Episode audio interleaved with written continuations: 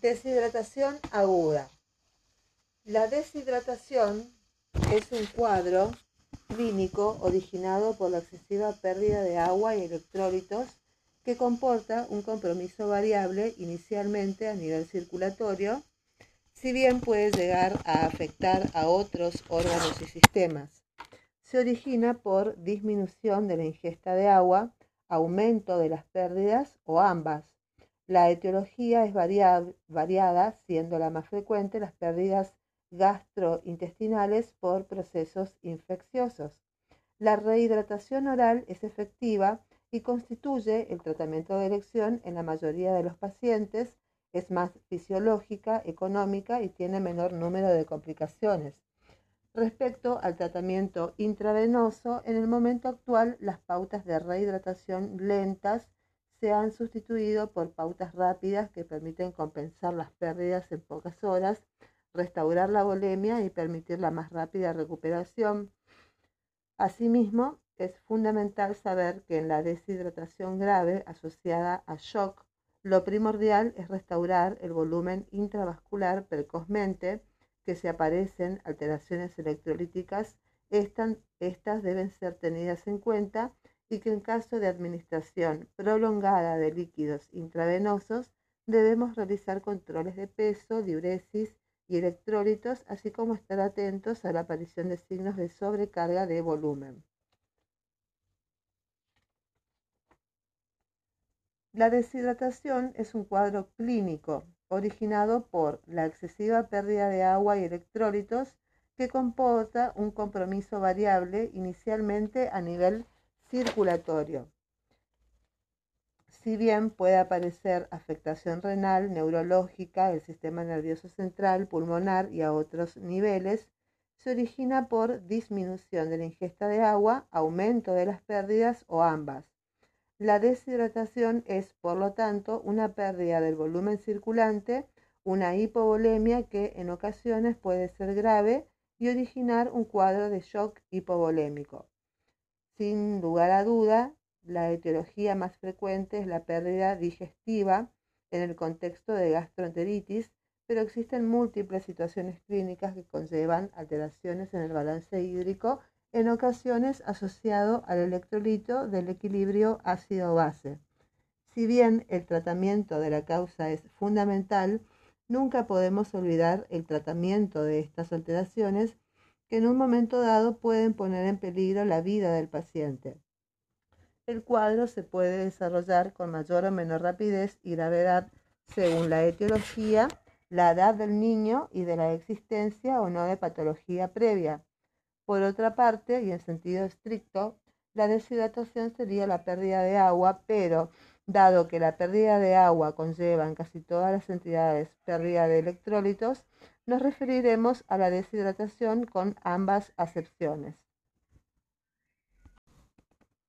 En este episodio trataremos la etiología y fisiopatología de la deshidratación aguda, si bien con respecto al diagnóstico y sobre todo al tratamiento, únicamente se abordará el de la deshidratación en relación con gastroenterocolitis enteritis aguda, otras causas como la deshidratación en el contexto de endocrinopatías, como pueden ser cetoacidosis diabética, insuficiencia suprarrenal, diabetes insípida, etc., también patología renal, quemaduras, etc., tienen su tratamiento específico y se remiten a capítulos eh, a episodios correspondientes. Con respecto a la etiología más frecuente eh, de la deshidratación puede ser por escasos aportes o excesivas pérdidas. Los escasos aportes son cuando hay ayuno prolongado, disminución de la ingesta de agua, lactancia materna no bien establecida, significan escasos aportes, o excesivas pérdidas a nivel gastrointestinal, como pacientes con diarrea, vómitos, ingesta de laxantes, síndromes malabsortivos excesivas pérdidas a nivel renal, como poliuria, diuréticos o nefropatías, sobre todo tubulopatías, excesivas pérdidas a nivel cutáneo, como quemaduras, fiebre, ejercicio físico intenso, calor intenso, sobre todo en ambientes secos, excesivas pérdidas a nivel endocrinológico como diabetes mellitus, diabetes insípida, síndrome pierde sal o síndrome adrenogenital y otros tipos de excesivas pérdidas son los drenajes quirúrgicos, respiratorio por hipnea, pérdida de iones por el sudor, por fibrosis quística, administración errónea de soluciones de rehidratación mal preparadas y también puede ser por infusión de sueros intravenosos erróneos o escasos. Son excesivas pérdidas. Sin lugar a dudas, la principal causa de deshidratación en la infancia está en relación con la gastroenteritis aguda.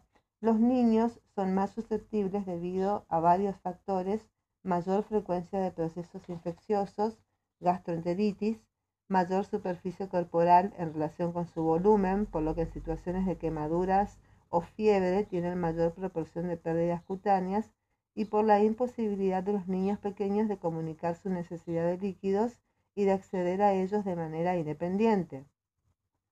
Con respecto a la fisiopatología, para entender los síntomas y signos que van a aparecer en el contexto de la deshidratación, así como el tratamiento, debemos componer, de conocer la composición corporal de agua y electrólitos y la regulación de la osmolaridad, la volemia plasmática y el equilibrio ácido-base del pH sanguíneo. Con respecto a la composición corporal de agua y electrólitos, el agua sabemos que es el componente más abundante del cuerpo humano. El agua corporal total como porcentaje de peso corporal varía en función de la edad y el sexo, siendo aproximadamente de hasta un 80% en un recién nacido a término y el 50-60% en un adulto. Y por otra parte existen dos grandes espacios líquidos que son el espacio intracelular y el espacio extracelular. Este último está dividido en líquido intravascular, que sería el plasma, y el líquido intersticial. El líquido extracelular es rico en sodio y cloro y es pobre en potasio, mientras que en, el líquido intracelular predomina el potasio, fosfatos y proteínas. La composición electrolítica distinta en el líquido extracelular y el líquido intracelular se mantienen principalmente gracias a la bomba de sodio-potasio, salvo en los primeros meses de vida la mayor proporción de em, de, agua corporal total está en el espacio intracelular. Con respecto a la osmolaridad, esta es el número de solutos que existe en una solución por cada kilogramo de agua. El término osmolaridad hace referencia a los solutos por litro de agua. Prácticamente son términos intercambiables y suelen usarse de manera sinónima y el organismo está adaptado para mantener la misma osmolalidad entre los espacios extra e intracelular y si la osmolalidad es uno de los compartimientos cambia, el agua se desplaza rápidamente para igualarla, pasando del compartimiento de menor al de mayor osmolalidad. La razón de esto es que las membranas celulares son altamente permeables al agua, pero relativamente impermeables a otras sustancias. La osmolalidad plasmática normal depende de la urea y la glucosa, pero sobre todo del sodio, que es, eh, el valor normal es de 285 a 295 moles por kilo. Un aumento del 1 al 2% de la osmolalidad plasmática estimulan los osmoreceptores hipotalámicos y aparece la sensación de sed estimulando la secreción de la hormona antidiurética, ADH. La hormona antidiurética aumenta la reabsorción de agua en el túbulo colector renal, aumentando la osmolaridad urinaria y disminuyendo el volumen urinario. Cambios lentos en la osmolaridad plasmática permiten adaptaciones celulares con cambios en la osmolaridad intracelular y así en situaciones de osmolaridad plasmática alta aparecerán dentro de las células sustancias osmóticamente activas, que son los idiosmoles, evitando así la deshidratación celular. Al contrario, en osmolaridades plasmáticas bajas disminuirán los solutos intracelulares y cuando se originan estas situaciones, el tratamiento de la deshidratación debe evitar cambios bruscos en la osmolaridad plasmática para disminuir el riesgo de complicaciones intracelulares, sobre todo a nivel del sistema nervioso central. Otro punto importante es la volemia. La hipovolemia, recordemos que la deshidratación es hipovolemia y es detectada en el aparato yuxtaglomerular renal, desencadenando la producción de renina que transforma el angiotensinógeno en angiotensina 1. La acción de la enzima convertidora de la angiotensina convierte la angiotensina 1 en angiotensina 2, que estimula la reabsorción de sodio en el túbulo proximal y la secreción de aldosterona, que aumenta aún más la reabsorción de sodio y agua y la excreción de potasio. Asimismo, en caso de hipovolemia, es importante, aparece un estímulo del sistema nervioso simpático que junto con la angiotensina 2 ayudan a mantener una adecuada presión arterial en presencia de depresión del volumen. La hipovolemia también estimula la secreción de la hormona antidiurética independientemente de la osmolaridad plasmática y el volumen circulante se prioriza sobre la osmolalidad en regulación de la hormona antidiurética. Después tenemos el equilibrio ácido-base. El pH sanguíneo hace referencia a la concentración de ácidos en el líquido extracelular y su valor normal es de 7,35 a 7,45 y el pH depende por lo tanto de la ingesta más la producción endógena de ácidos y su eliminación, donde además de los riñones tienen un papel fundamental ciertas proteínas y la respiración. La importancia del equilibrio ácido-base está en varios puntos. El primero es que un pH adecuado es preciso para el correcto funcionamiento de ciertas proteínas y enzimas. Segundo, que los trastornos crónicos del estado ácido-base interfieren en el crecimiento y en el desarrollo normal. Tercer punto es que cambios importantes del pH pueden tener efectos en el sistema nervioso central y a nivel cardiovascular. Y cuarto es que pueden aparecer alteraciones en la caliemia, tanto por la acidosis como por la alcalosis durante la corrección del desequilibrio. Las causas más frecuentes de deshidratación pueden cursar con acidosis metabólica por pérdida de bicarbonato, como la diarrea, o por producción de ácidos, como la diabetes mellitus. En situación de acidosis debemos calcular el anion gap, que tiene que ser de 10 más menos 2. Una acidosis metabólica con anion gap aumentado son debidas a la, acumulación de ácidos no medibles endógenos, que serían lactato en sepsis, beta hidroxibutirato en cetocidosis diabética o en ayuno prolongado, etc., o exógenos como intoxicación por alcoholes. Acidosis metabólicas con anion gap normal son secundarias a pérdidas de bicarbonato renal eh, o extrarrenal como en la diarrea aguda y podría aparecer alcalosis metabólica, por ejemplo, en las pérdidas excesivas de cloro por vómitos, pero es menos frecuente. Bueno, teniendo en cuenta esto, podemos pasar a la clasificación de la deshidratación. En el contexto de una deshidratación falta agua, prácticamente siempre acompañada de déficit de sodio, el ion extracelular por excelencia. Este déficit de sodio puede ser proporcionalmente igual, mayor o menor que el del agua. Por otra parte, existe deshidratación con aumento de sustancias osmóticamente activas diferentes al sodio, por ejemplo, en la diabetes mellitus, donde la osmolalidad plasmática sube a expensas de la glucosa, es decir, puede aparecer deshidratación hiperosmolar no hipernatrémica. Dado que los cambios en agua y sodio son los más frecuentes, se pueden clasificar la deshidratación según el grado de pérdida de agua y según la concentración de sodio en el plasma. Tenemos eh, clasificación de la deshidratación según el volumen perdido, en pérdida de peso eh, leve de 3 a 5, eh, déficit por mililitros, eh, por mililitros por kilo de 30 a 50. un porcentaje de pérdida de peso de 5 a 9 kilos es un déficit de 50 a 90 mililitros por kilo y una deshidratación grave cuando hay un porcentaje de pérdida de peso mayor a 9, el déficit en mililitros por kilo es más de 90 a 100 Y el segundo tipo de clasificación es la deshidratación según la natremia. Tenemos la deshidratación hiponatrémica, cuando el sodio en plasma es menor a 130. La alteración fisiopatológica es pérdida de sodio más, eh, más que agua. Después tenemos la deshidratación isonatrémica, cuando el sodio está entre 130 y 145 hay pérdida de agua y sodio proporcionada. Y la deshidratación hipernatrémica es cuando tenemos un sodio superior a 145. La alteración fisiopatológica es la pérdida de agua más que de sodio.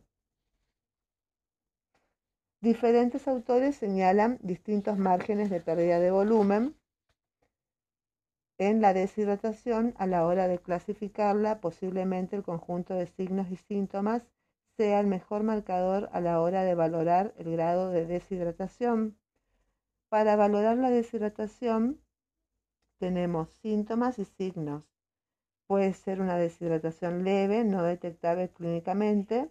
Los síntomas son apariencia normal, el paciente está alerta y con buen contacto, la diuresis es normal, el color eh, de la piel es normal, extremidades calientes y los signos son alerta con buen contacto, color normal de la piel, extremidades calientes, los ojos no están hundidos, las mucosas están húmedas, húmedas, no evaluar nada más de ver, la frecuencia cardíaca normal para la edad, un patrón respiratorio normal, pulsos periféricos normales, un relleno capilar menor a 2 segundos, la turgencia de piel normal y la presión arterial normal.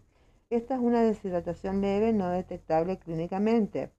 La deshidratación clínica tenemos ya signos de alarma, que es apariencia alterada, es un signo de alarma. Em, el nivel de alerta alterado, irritable o letárgico también es un signo de alarma. Em, disminución de la diuresis, color normal de la piel, las extremidades suelen estar calientes, la apariencia alterada, irritable, letárgico es un signo de alarma. Eh, otros signos, el color normal de la piel, las extremidades suelen estar calientes, los ojos hundidos son un signo de alarma de deshidratación clínica, las mucosas secas, salvo respiración bucal, taquicardia es un signo de alarma, taquipnea también es un signo de alarma, los pulsos periféricos en la deshidratación clínica pueden estar normales, el relleno capilar en la deshidratación clínica suele ser menor a 2 segundos y la pérdida de turgencia de la piel es un, signo de alarma y la presión arterial suele estar normal en la deshidratación clínica.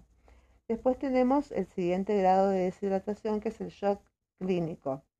Los síntomas son alteración del nivel de conciencia, el paciente está pálido con la piel moteada, las extremidades frías, alteración progresiva de la conciencia, está pálido con piel moteada, eh, otros signos que las extremidades frías, taquicardia, taquipnea, pulsos periféricos débiles, un relleno capilar mayor a 2 segundos es un shock clínico e hipotensión que es un shock descompensado. En la clínica deberá realizarse una valoración inicial mediante el triángulo de evaluación pediátrica continuando con una adecuada anamnesis y una exploración general ABCDE dirigida a establecer el tipo, el grado de pérdida de volumen y si es posible el diagnóstico etiológico. El triángulo de evaluación pediátrica se, se compone de tres lados, la apariencia, del trabajo respiratorio y la circulación cutánea. El triángulo de evaluación pediátrica nos proporciona una estimación del estado fisiológico y las necesidades urgentes del paciente. Si los tres lados son normales, hablaremos de un paciente estable. El primer parámetro en alterarse en la deshidratación aguda será el circulatorio, que es un shock compensado, y este lado del triángulo evalúa la función cardíaca y la correcta perfusión de los órganos. Los principales indicadores que hay que valorar son palidez, signo precoz de mala perfusión, y presencia de cutis reticular causado por la vasoconstricción de los capilares cutáneos y la cianosis periférica o central. La afectación de la apariencia con irritabilidad, decaimiento, disminución del nivel de conciencia o coma indicarán hipoperfusión cerebral. Hay que considerar también la posibilidad de hipoglucemia. Y hablaremos entonces de un shock descompensado, la aparición de síntomas respiratorios como la cianosis en contexto de bradipnea nos hará pensar en fallo cardiorrespiratorio y en este contexto la prioridad es el inicio de la reanimación del paciente. El shock descompensado y el fallo cardiorrespiratorio son urgencias vitales y es fundamental el restablecimiento precoz de la volemia y el mantenimiento de una adecuada presión arterial. En la anamnesis y exploración clínica, la sintomatología dependerá de tres factores, del volumen de agua perdido, del déficit, de las alteraciones hidroelectrolíticas y del equilibrio ácido-base asociadas y de la rapidez y la instauración de la pérdida. Respecto a la anamnesis, se interrogará específicamente por signos y síntomas que orienten acerca de la posible etiología del cuadro. Tenemos que preguntar lo que vimos, eh, si hubo diarrea, vómitos, ingesta de laxantes, síndromes malabsortivos, ayuno prolongado, disminución de la ingesta de agua, lactancia materna no bien establecida, a nivel renal, poliuria, diuréticos, nefropatía, si hubo quemadura, fiebre, ejercicio físico intenso, si el paciente tiene diabetes o mm, síndrome adrenogenital, o tiene un drenaje quirúrgico, o tiene polipnea, o pérdidas de iones por el sudor, o infusión de sueros intravenosos erróneos o escasos. Esto siempre hay que preguntar. ¿sí? Tenemos que preguntar número y volumen de vómitos y deposiciones. Segundo, si hubo fiebre, tenemos que preguntar si hubo pérdidas cutáneas por quemadura, ejercicio intenso, calor o fototerapia, poliuria, polidipsia, polifagia, si tiene sed o tuvo sed o falta de sed, ingesta de líquidos, eh, la diuresis, el comportamiento, etc. Y asimismo se debe preguntar siempre por patología previa, sobre todo si es endocrinológica, alérgica y eh, por el último peso. Respecto a la exploración física, el déficit de agua nos va a dar una serie de signos y síntomas clínicos diferentes según el grado de deshidratación. Una serie de síntomas, em, de signos y síntomas para ayudar a clasificar el grado de deshidratación, em, que es lo que estábamos viendo eh, anteriormente, y de manera general podemos establecer que en la deshidratación leve, la más frecuente, el pulso es normal o ligeramente aumentado, pudiendo esto último, en relación también con la presencia de fiebre o dolor, aparece ligera disminución de la diuresis y sed no muy intensa. En cambio, en la deshidratación grave aparecen en mayor o menor medida signos de shock hipovolémico, con taquicardia, pulsos débiles, disminución de la presión arterial, oligoanuria, ausencia de lágrimas, mucosas secas, ojos y fontanela hundidos, piel seca, relleno capilar retrasado, más de dos segundos, pudiendo evolucionar a bradicardia, frialdad distal, piel moteada y disminución del nivel de conciencia. La presencia de taquipnea puede estar en relación con la acidosis metabólica. Los signos que de forma individual han resultado más útiles para predecir una deshidratación mayor del 5% en niños son un tiempo de llenado capilar anormal, pérdida de la turgencia de la piel y un, mal y un patrón respiratorio anormal. Por otra parte, respecto a la anatremia, el sodio es el principal catión del líquido extracelular y es necesario para el mantenimiento del volumen intravascular. Entonces tenemos deshidratación hiponatrémica y deshidratación hipernatrémica.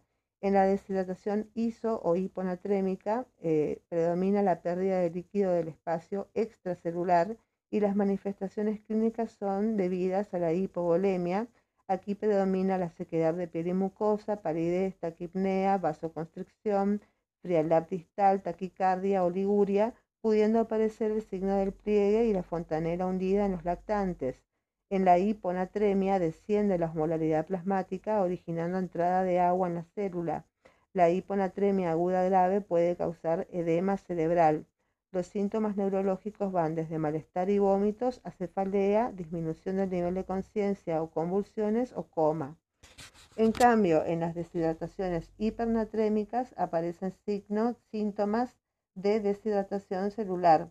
Al aumentar la osmolaridad plasmática, el agua sale de las células, incluidas las neuronas, predominarán síntomas neurológicos como irritabilidad, sed intensa, continúan bebiendo con avidez aunque presenten vómitos o malestar, letargia y debilidad muscular, llanto agudo en los lactantes y fiebre.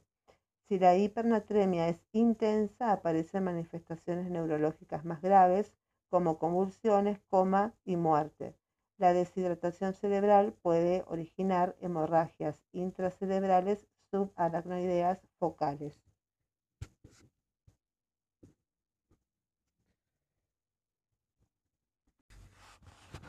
Bueno, continuamos en la página 222 Séptima parte, abordaje de un paciente con deshidratación en el contexto de gastroenteritis aguda. Dos puntos, diagnóstico y tratamiento. Se incluyen, se excluyen, por lo tanto, otras causas de deshidratación y asimismo si el paciente tiene patología de base que pueda alterar el balance hidroelectrolítico, sobre todo patología de base renal, el abordaje sería diferente. Los médicos al enfrentarnos a una deshidratación debemos contestar las siguientes preguntas. 7.1. Diagnóstico. ¿Qué falta? Existe un déficit de agua acompañado de déficit de sodio. Segundo, Segunda pregunta, ¿cuánto falta? Ya que hacemos la valoración del déficit de agua y tenemos varias posibilidades. La primera, la mejor manera de evaluar el déficit de agua es la valoración de la pérdida aguda de peso durante el episodio. Esta disminución del peso corresponderá con el déficit de agua. Una disminución de peso de un kilo corresponderá a un déficit de un litro de agua. Entre paréntesis, recordemos siempre que esto está acompañado de guiones. Segundo, un peso reciente antes de la enfermedad a menudo no está disponible. Los hallazgos en el examen físico, junto con la historia clínica, ayudan a evaluar la gravedad de la hipovolemia la utilización de las caras clínicas como las de Gorelick, que es la tabla número 5, que son ojos hundidos, mucosas secas, ausencia de lágrimas, pérdida de turgencia cutánea, deterioro del estado general, pulso radial débil, frecuencia cardíaca superior a 150 latidos por minuto, respiración anormal y oliguria. En base a esta escala de Gorelick tenemos una puntuación. Si es cada, cada, cada uno de estos puntos corresponde a uno. Si son menos de tres puntos es una escala eh, leve, ¿sí? Eh, si eh, el puntaje nos da un, de 6 a 10, es moderada. de, de 3 a 5 es moderada y si, si nos da un puntaje de 6 a 10 es grave. ¿Sí?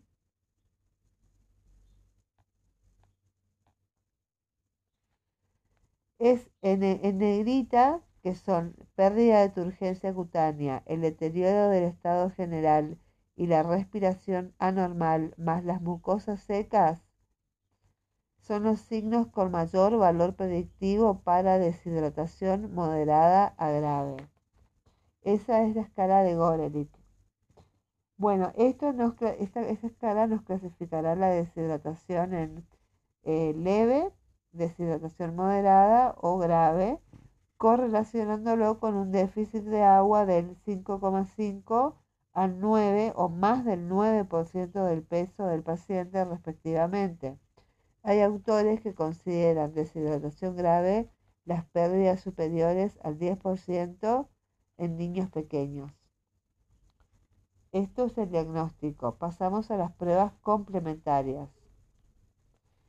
Bueno, tenemos primero la valoración del déficit de sodio y en el contexto de la deshidratación, el déficit de agua va acompañado prácticamente siempre en mayor o menor medida de déficit de sodio. Y la forma de evaluarlo será primero la clínica que presenta el paciente puede orientar acerca de si la pérdida de líquido afecta más al líquido extracelular, iso o hiponatrémica, o al líquido intracelular, que es hipernatrémica. Pruebas complementarias 2. La toma de constantes puede incluir siempre que sea posible el peso del paciente. Asimismo, la situación clínica del paciente se solicitará presión arterial, temperatura, frecuencia cardíaca y en ocasiones la frecuencia respiratoria. La decisión de realizar analítica en el caso de deshidratación no está bien establecida, si bien en ocasiones ayuda para el manejo terapéutico, se recomienda en dos puntos, alteraciones del estado mental, deshidratación grave, signos clínicos de hipocalemia o hipernatremia o en aquellos en los que se precisa para establecer el diagnóstico. Los signos clínicos en la exploración son el mejor indicador para evaluar la deshidratación. Entonces se solicitará, eh, solicitaremos primero la bioquímica, sodio y potasio, que es una importante pérdida por heces. Vamos a ver eh, la medición de cloro cuando hay pérdida por vómitos, la osmolaridad y la función renal. Esto es el nitrógeno ureico y la creatinina que nos indican la osmolaridad y la función renal. Segundo, la gasometría venosa. Acá tenemos uno, el pH, la situación más habitual es la acidosis metabólica en relación con una pérdida de bicarbonato por las heces. En este contexto, el potasio intracelular sale al líquido extracelular y durante la rehidratación, la corrección de la acidosis conlleva a la entrada de nuevo de potasio en la célula y por lo tanto puede aparecer hipocaliemia sin embargo, si lo que predomina son los vómitos, podemos encontrar alcalosis metabólica por pérdida de cloro gástrico. La gasometría venosa también incluye el bicarbonato. Algunos estudios apuntan que valores de bicarbonato menores a 17 indican deshidrataciones graves y eh, moderadas a graves. Después tenemos la glucemia. En ocasiones aparece hipoglucemia por falta de ingesta y este dato debe ser tenido en cuenta en el tratamiento. Otro estudio de gasometría venosa, el estudio de la osmolaridad e iones urinarios ayuda a conocer la respuesta renal a los cambios de sodio y potasio en plasma. Otros métodos eh, de valorar la deshidratación como la impedanciometría, videograbación del relleno capilar o el dióxido de carbono expirado no han demostrado utilidad práctica. Pasamos al tratamiento. Una vez establecido el diagnóstico de deshidratación, conocido el déficit aproximado de líquidos y electrólitos, debemos decidir por dónde y cómo aportamos ese déficit. ¿Por dónde y cómo lo administramos? Bueno, la primera es la vía digestiva. La mejor manera de administrar el déficit, salvo contraindicación, es la vía digestiva, preferentemente la vía eh, oral, de la rehidratación eh, oral. La administración mediante sonda nasogástrica no está muy implementada en nuestro medio, pero constituye una buena opción. Asimismo, asimismo, en pacientes portadores de gastrostomía debemos intentar usar esta vía salvo contraindicaciones. El déficit y las pérdidas mantenidas se administrarán en forma de solución de rehidratación oral SRO. Existen muchas en el mercado que se adaptan a las recomendaciones de la Sociedad Europea de Gastroenterología, Hepatología y Nutrición Pediátrica. Dos puntos. La glucosa tiene que estar entre 74 y 111. Sodio 60. Potasio 20 cloro 60, citrato 10 milimoles por litro, osmolaridad 225 a 260 milimoles por litro y en caso de deshidratación hipernatrémica debemos usar las sales de rehidratación oral con 90 mil equivalentes por litro de sodio, al menos inicialmente. Si bien las soluciones hiposódicas, que son de 60 milimoles por litro también han resultado útiles. Estas soluciones con más sodio son también las recomendadas por la OMS para las diarreas coléricas y en el año 2016 un estudio elaborado por Friedman eh, en Canadá demostró la utilidad del zumo de manzana natural diluido en el tratamiento de las deshidrataciones graves.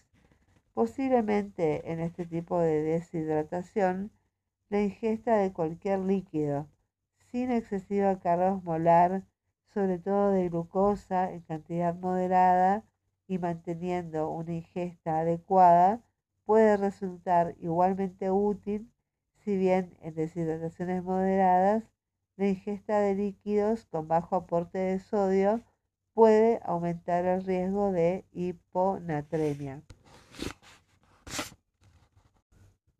Bien, ¿cómo se realiza la rehidratación oral? El tratamiento incluye dos fases, rehidratación y mantenimiento.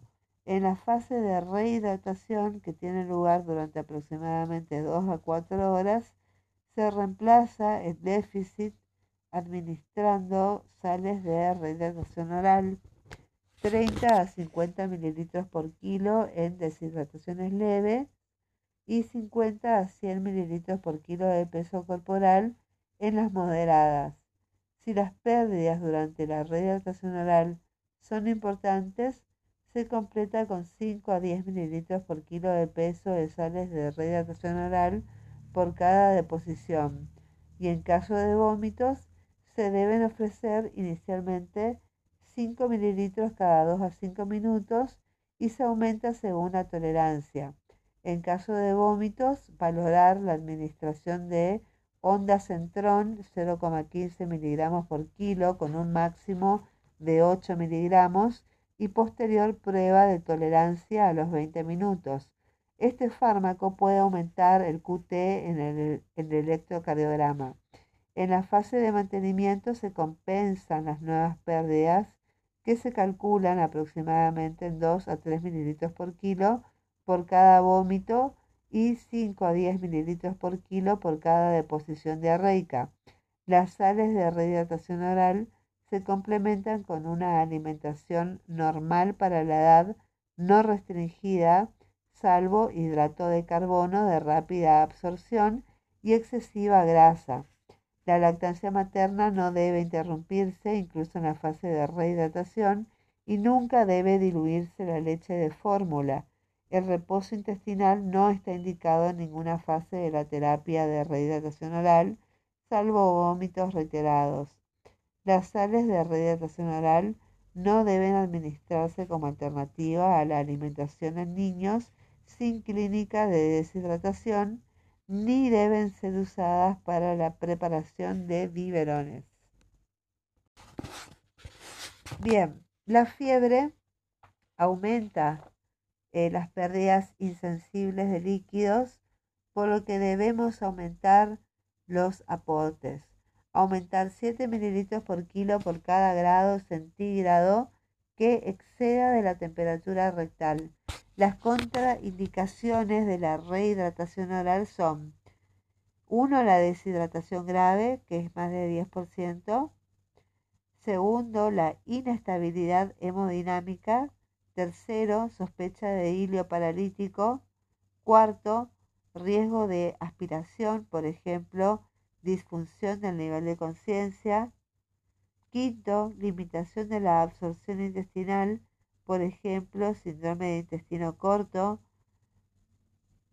Sexto, pérdidas importantes superiores a 10 mililitros por kilo por hora. Y por último, existen además unas contraindicaciones relativas como los vómitos incorcibles, problemas con la técnica o familias poco colaboradoras. Con respecto a la vía, la segunda, bueno, teníamos la vía digestiva, la segunda opción era la vía intravenosa. ¿Cómo, ¿Cómo, administramos la vía intravenosa? Habitualmente son deshidrataciones moderadas. El motivo de la rehidratación intravenosa, el fracaso de la rehidratación oral o la existencia de excesivas pérdidas. Y en estos casos, la rehidratación intravenosa, al igual que la rehidratación oral, consta de dos fases. La primera es de rehidratación y mantenimiento. En caso de hipovolemia o deshidratación grave, definida como depresión del volumen de más o igual o del 10% con disminución de la superficie periférica, relleno capilar superior a 3 segundos, extremidades frías o moteadas, letargo, hipotensión, etc., el tratamiento es la restauración rápida del líquido extracelular con bolsos de, SSF a 20 mililitros por kilo. Se debe volver a evaluar al niño durante y después del bolo de solución salínea y se debe repetir o añadir drogas vasoactivas según sea necesario hasta que se restaure la perfusión adecuada y en algunos casos la ecocardiografía puede ayudar al manejo. Octavo, la rehidratación intravenosa rápida.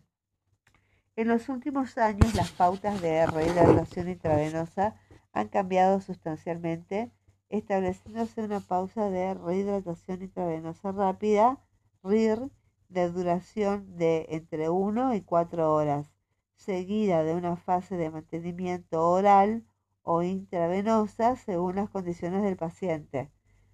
La rehidratación intravenosa rápida es aplicable en gastroenteritis salvo deshidratación hipernatrémica, que sería un sodio superior a 150 mil equivalentes por litro, o hiponatrémica con un sodio menor a 130 mil equivalentes por litro, máxime si son de instauración lenta de más de 48 horas enfermedad previa importante como cardiopatía o nefropatía o menores de seis meses. Y estos grupos de pacientes no están incluidos en la mayor parte de los estudios publicados. Las ventajas de la rehidratación intravenosa rápida RIR dice que primero favorece la corrección precoz del desequilibrio hidroelectrolítico, mejorando antes del estado general del niño y la tolerancia oral precoz. Segundo, reduce el tiempo de estancia en urgencias. Tercero, mejora la seguridad del paciente y el tipo de suero. Va a ser un suero isotónico, que es un suero salino fisiológico a 0,9 o plasma light. El volumen va a ser de 10 a 20 mililitros por kilo por hora esto equivale al 1 al 2% del déficit eh, cada hora de sueroterapia. El tiempo que tiene que durar es de 1 máximo 4 horas. Si bien hay numerosos estudios acerca de las ventajas y seguridad de la radiación intravenosa rápida, no queda establecido claramente ni el volumen ni el tiempo. Las pautas más habituales se recomiendan 20 mililitros por kilo por hora con valoraciones horarias del estado del paciente y de cualquier forma nunca superar el déficit calculado ni más de 700 mililitros por hora vigilando la aparición de signos de sobrecarga de volumen, salvo hipoglucemia la, la, rehidratación eh, intravenosa rápida es opcional a la asociación de glucosa, que puede ser de 2,5 a 3 en el suelo isotónico, que según algunos estudios contribuye a reducir los niveles de cetonemia. Con respecto a la fase de mantenimiento, eh, tras la rehidratación completa o una parte del déficit, debemos evitar una nueva depresión de volumen. La rehidratación oral es el tratamiento de elección, es más fisiológica y evita la iatrogenia porque eh, podría evitar, derivarse de mantener una terapia intravenosa. En el caso de precisar mantener la rehidratación intravenosa, el suero de elección va a ser el suero isotónico, que es solución fisiológica a 0,9% con glucosa alternada al 5% y posiblemente potasio, calculándose el volumen a infundir como necesidades basales, más el resto del déficit no aportado en la fase de rehidratación rápida em, em, em, intravenosa rápida. Si las pérdidas mantenidas en la fase de mantenimiento son importantes, se reevaluará periódicamente al paciente para ajustar las necesidades en la fase de mantenimiento. Después pasamos a la novena etapa que es la rehidratación convencional, se establecerá si está contraindicada la rehidratación em, intravenosa rápida o si persiste la situación de excesivas pérdidas, imposibilidad para la rehidratación oral o deshidratación después de cuatro horas de rehidratación intravenosa rápida. El tipo de suero que em, se calcula el volumen a infundir como las necesidades basales, además sumado al déficit del paciente, el suero en la rehidratación convencional en deshidrataciones iso o hiponatrémicas, o sea con sodio menor a 130 mil equivalentes, el suero de elección es el suero salino isotónico a 0,9% más 150 mil equivalentes por litro, glucosa al 5% y potasio 20 mil equivalentes por litro. Antes de añadir el potasio al suero, es necesario comprobar que el paciente no presenta hipercalemia. No vamos a agregar más potasio a un paciente que está hipercalémico y que tiene diuresis y que la función renal es normal. No hay necesidad de potasio. En pacientes con alteraciones electrolíticas graves, por ejemplo, sodio menor a 130 o mayor a 150, o crónicas si bien inicialmente se va a usar suero salino isotónico a 0,9%, este deberá ser modificado según las variaciones del sodio. Eh, después veremos el tratamiento específico de la deshidratación hiper, hipo e hipernatrémica. Con respecto al volumen basal más el déficit. Para calcular el ritmo de infusión tenemos que conocer primero las necesidades basales de líquidos en 24 horas según la fórmula de Holiday Segar. Y segundo, tenemos que evaluar el déficit de líquidos que se calcula en función de la pérdida de peso que tuvo el paciente o mediante las escalas de valoración del grado de deshidratación. El ritmo de infusión, el tiempo de reposición del déficit de función de la anatremia se ve en la tabla 7. Depende del tipo de rehidratación convencional. Si es una deshidratación em, hiponatrémica, el tiempo de reposición del déficit va a ser de 24 horas. Si la deshidratación es isonatremia, son 24 horas. Y si es una deshidratación hipernatrémica, va a durar de 48 a 72 horas o más de 72 horas. Respecto a la administración de em, el lactato en la acidosis metabólica en relación con deshidratación por gastroenteritis con anión GAP normal, En el momento actual únicamente estaría indicado en caso de acidosis con un pH bajo de menor de 7,15 y exceso de bases menor o igual a 12 que no corresponden a la expansión de volumen. En acidosis metabólicas con anión GAP aumentado, las indicaciones de bicarbonato son controvertidas y su uso se reserva para los cuadros con valores de pH extremos.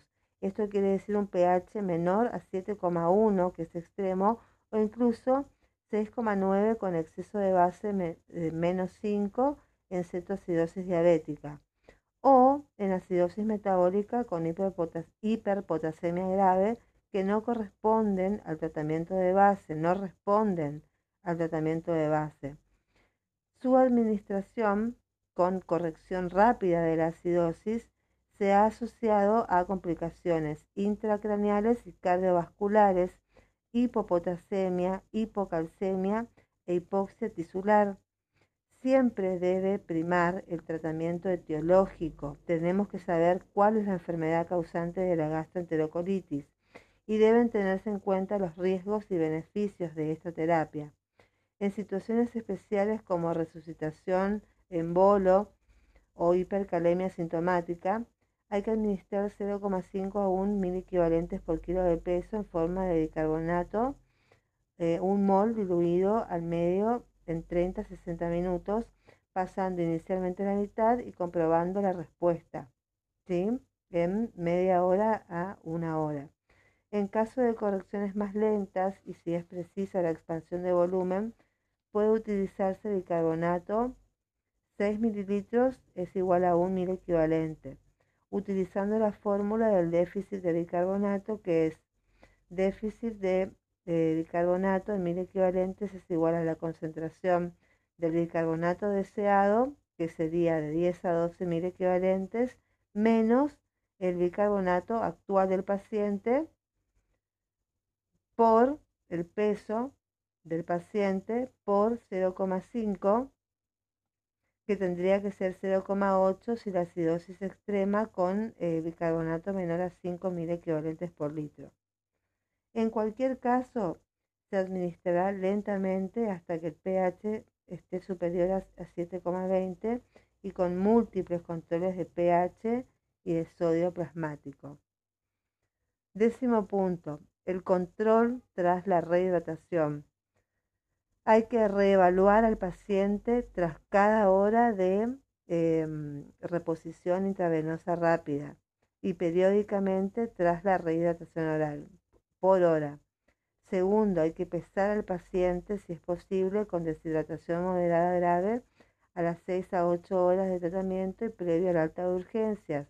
Vigilar siempre la diuresis también hay que valorar los signos de sobrecarga de volumen o persistencia del déficit y siempre hay que controlar a los pacientes con sueroterapia intravenosa.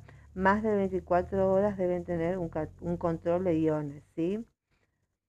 Em, onceavo punto. Con respecto a la deshidratación hiponatrémica. La hiponatremia se clasifica según la gravedad en leve, cuando el sodio plasmático es de 130 a 135 mil equivalentes. Es eh, em, deshidratación hiponatrémica moderada cuando el sodio está entre 125 y 129 y es grave cuando el sodio plasmático está menor a 125 mil equivalentes y según el tiempo de instauración en aguda. Eh, si es menos de 48 horas o es crónica cuando pasaron más de 48 horas. Tratamiento urgente si la hiponatremia se acompaña de sintomatología grave, que significa convulsiones, coma o alteración del nivel de conciencia. Esto suele ocurrir con cifras de sodio plasmático menores a 125 mil equivalentes, pero en ocasiones también en valores mayores en hiponatremias agudas. Y el tratamiento es suero salino hipertónico al 3% o con 513 mil equivalentes por litro de sodio, 2 a 5 mililitros por kilo de peso, máximo 100 mililitros por vía intravenosa, a pasar en 10 a 15 minutos. Este bolo suele aumentar el sodio 2.000 equivalentes por litro. Se repetirá si persiste la situación de emergencia. La corrección debe detenerse cuando cesen las manifestaciones clínicas, eh, intentando no aumentar el sodio más de 5.000 equivalentes en la primera hora. Se continuará con una infusión de solución fisiológica controlando que el aumento del sodio no supere los 10.000 equivalentes por litro por día si la hiponatremia es crónica. La corrección demasiado rápida de la hiponatremia grave puede provocar un síndrome de desmielinización osmótica grave e irreversible. Y en la hiponatremia asintomática aguda con hipovolemia, el tratamiento consistirá en la administración de sueros ajustando a una corrección de sodio de un mil equivalente por hora con un máximo de 10 mil equivalentes en 24 horas. Se deberán hacer controles de sodio plasmático cada 2 a 4 horas y posteriormente en función de la evolución. La concentración de sodio en suero se modificará según el ritmo de corrección de, de sodio plasmático y si bien se recomienda que el suero no tenga una diferencia superior a 30.000 equivalentes por litro de sodio plasmático para evitar una corrección rápida. La medición de la diuresis y la osmolaridad urinaria permiten valorar la respuesta del organismo a la fluidoterapia. Esto tenemos en la deshidratación hiponatrémica. Ahora, ¿qué hacemos cuando tenemos una deshidratación hipernatrémica? La deshidratación hipernatrémica es la forma más peligrosa de deshidratación a causa de las complicaciones de la hipernatremia y del tratamiento. Va a depender de la causa y de la rapidez de instauración de la hipernatremia. Hay que recordar que el cerebro produce moles para incrementar la osmolaridad intracelular en respuesta al aumento de la osmolaridad plasmática en relación con la hipernatremia y este mecanismo se establece sobre todo en hipernatremias de aparición lenta que duran más de 48 horas. Si durante la corrección el sodio plasmático disminuye con rapidez, puede haber un paso del agua al interior de las neuronas para igualar la osmolaridad en dos compartimientos con el grave riesgo de eh, provocar un edema cerebral. Por otra parte, en la deshidratación hipernatrémica, el grado de deshidratación se puede subestimar por el paso de agua del espacio intracelular al extracelular, conservando la volemia.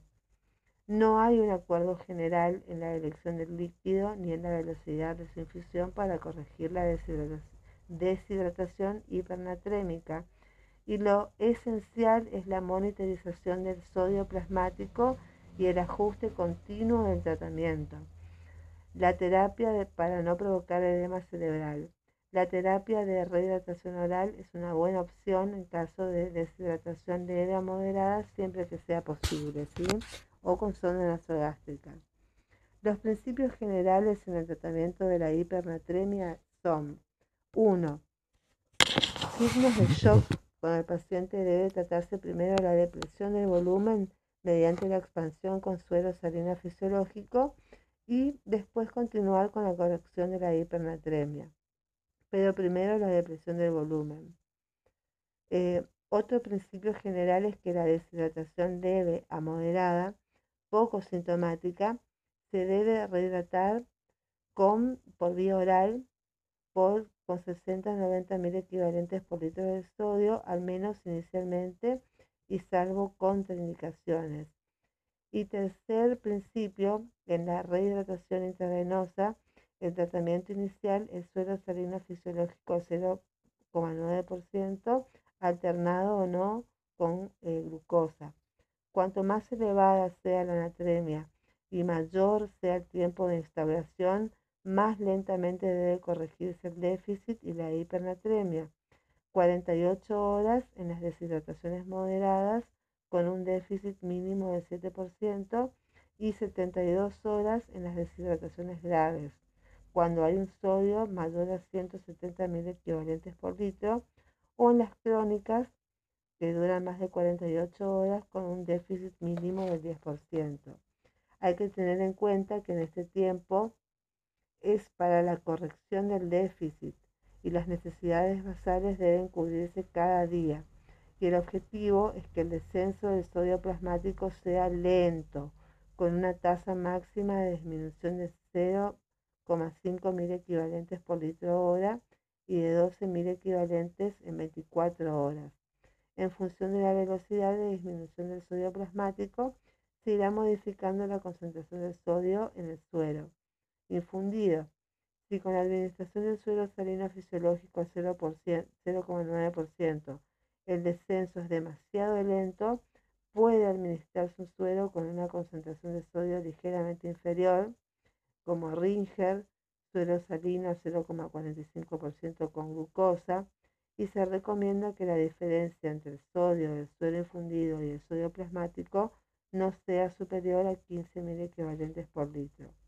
otro aspecto importante es que si aparecen convulsiones durante la rehidratación intravenosa, debe considerarse que hay edema cerebral como posible causa de las convulsiones. En estos casos es necesario detener la rehidratación intravenosa y administrar cloruro sódico al 3% intravenoso para revertir el edema cerebral y valorar la realización de una tomografía craneal. Otra premisa es que los valores de sodio plasmático deben determinarse cada una o dos horas y después en función de la cifra inicial del sodio plasmático hay que descender la anatremia y las manifestaciones clínicas. Y por último, en los neonatos, la hipogalactia materna, la escasa ingesta y la mala preparación de biberones son posibles etiologías. En las deshidrataciones leves o moderadas por falta de aporte con buen estado general, el tratamiento consistirá en favorecer una alimentación adecuada teniendo en cuenta la pérdida fisiológica de peso en los primeros días de vida. Bien,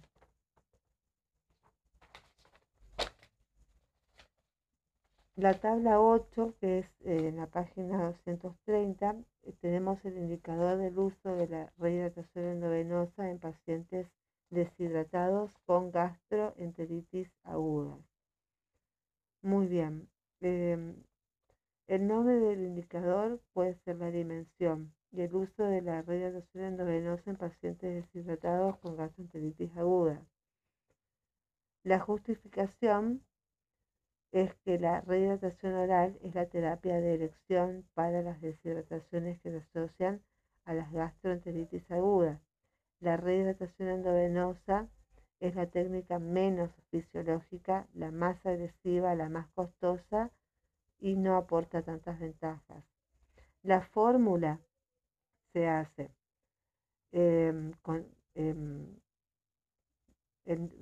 em, con el em, número de pacientes atendidos por gastroenteritis con eh, rehidratación endovenosa sobre dividido el número de pacientes atendidos por gastroenteritis endovenosa y a ese resultado se lo multiplica por 100. Bueno, en la, la explicación en términos es que en la gastroenteritis hay inflamación de la mucosa gástrica intestinal, habitualmente es de causa infecciosa, que va a cursar clínicamente con un cuadro de deposiciones líquidas en número aumentado que suele acompañarse de vómitos, fiebre y dolor abdominal. También la diarrea, deposición tres o más veces al día o con una frecuencia mayor a la normal para la persona, de heces sueltas o líquidas, y la reposición de líquidos electrolíticos por vía endovenosa. La población son los pacientes con diagnóstico de gastroenteritis aguda y la exclusión son en deshidrataciones graves o con afección hemodinámica. Em, se excluyen las alteraciones del nivel de conciencia. También están excluidos cuando hay fracaso en la rehidratación oral por vómitos incoercibles o grandes pérdidas fecales también están excluidos la imposibilidad de reponer el déficit estimado cuando hay hilio intestinal, un cuadro clínico potencialmente quirúrgico, cuando el paciente está séptico o cuando hay pérdidas fecales importantes en pacientes con patología que limitan la absorción intestinal. Esa población está excluida, ¿sí? Eh, la fuente de datos es documentación clínica y em, eso es todo lo que se puede decir. El grupo de trabajo de calidad y seguridad, Sociedad Española de Urgencias en Pediatrías, indicadores de calidad. Muy bien.